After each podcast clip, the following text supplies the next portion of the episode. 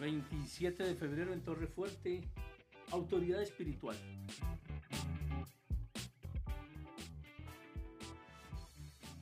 No encontramos a Pablo argumentando que así como Cornelio invitó a Pedro, yo invitaré a Pedro o a Jacobo y no voy a permitir que un aparecido Ananías sea mi autoridad.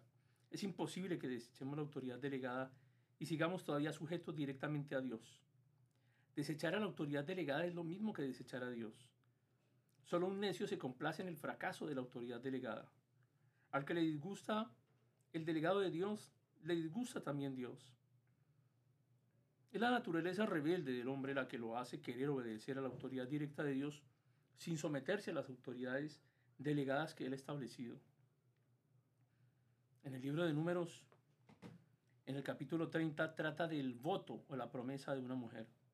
Mientras estuviera en la casa de su padre durante su juventud, su voto o promesa sería obligatorio o válido tan solo si su padre no decía nada en contra. Si era casada, su voto tenía que ser aprobado o desaprobado por su esposo. La autoridad directa obraría sobre lo que había aceptado la autoridad delegada o anularía lo que ésta había invalidado.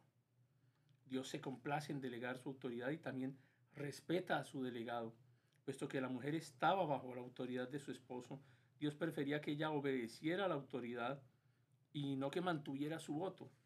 Yo entiendo que esto es contradictorio y cómo puede ser interpretado a la luz de los movimientos eh, que existen hoy en día en favor de los derechos de la mujer o el derecho de elección popular. O, estamos hablando de la forma en la que Dios concibe su autoridad delegada. Porque si el esposo se equivocaba como autoridad delegada, Dios sin duda tendría que tratar con él, pues él la llevaría a la iniquidad a ella y a la mujer no se le consideraba responsable. Es así como en esta parte de la escritura nos dice que no podemos eludir a la autoridad delegada para someternos a la autoridad de Dios. Habiendo delegado su autoridad en los hombres, Dios mismo no invalidará a la autoridad delegada, más bien Él está restringido por la autoridad que ha, de, que ha delegado. Él confirma lo que ha confirmado la autoridad delegada y anula lo que está anulado.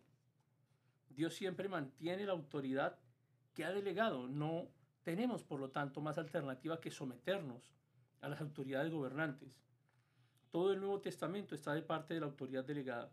La única excepción la encontramos allá en, en Hechos capítulo 5, cuando Pedro y los demás apóstoles respondieron al consejo judío que les prohibió enseñar en el nombre del Señor Jesús. En esta ocasión Pedro contestó diciendo, es necesario obedecer a Dios antes que a los hombres. Y esto se debió al hecho de que en este caso la autoridad delegada había violado claramente el mandamiento de Dios y además había pecado contra la persona del Señor Jesús. Una respuesta como la de Pedro solo puede darse en esta situación especial. En cualquier otra circunstancia tenemos que someternos a las autoridades delegadas. Jamás podemos conseguir la obediencia por medio de la rebelión.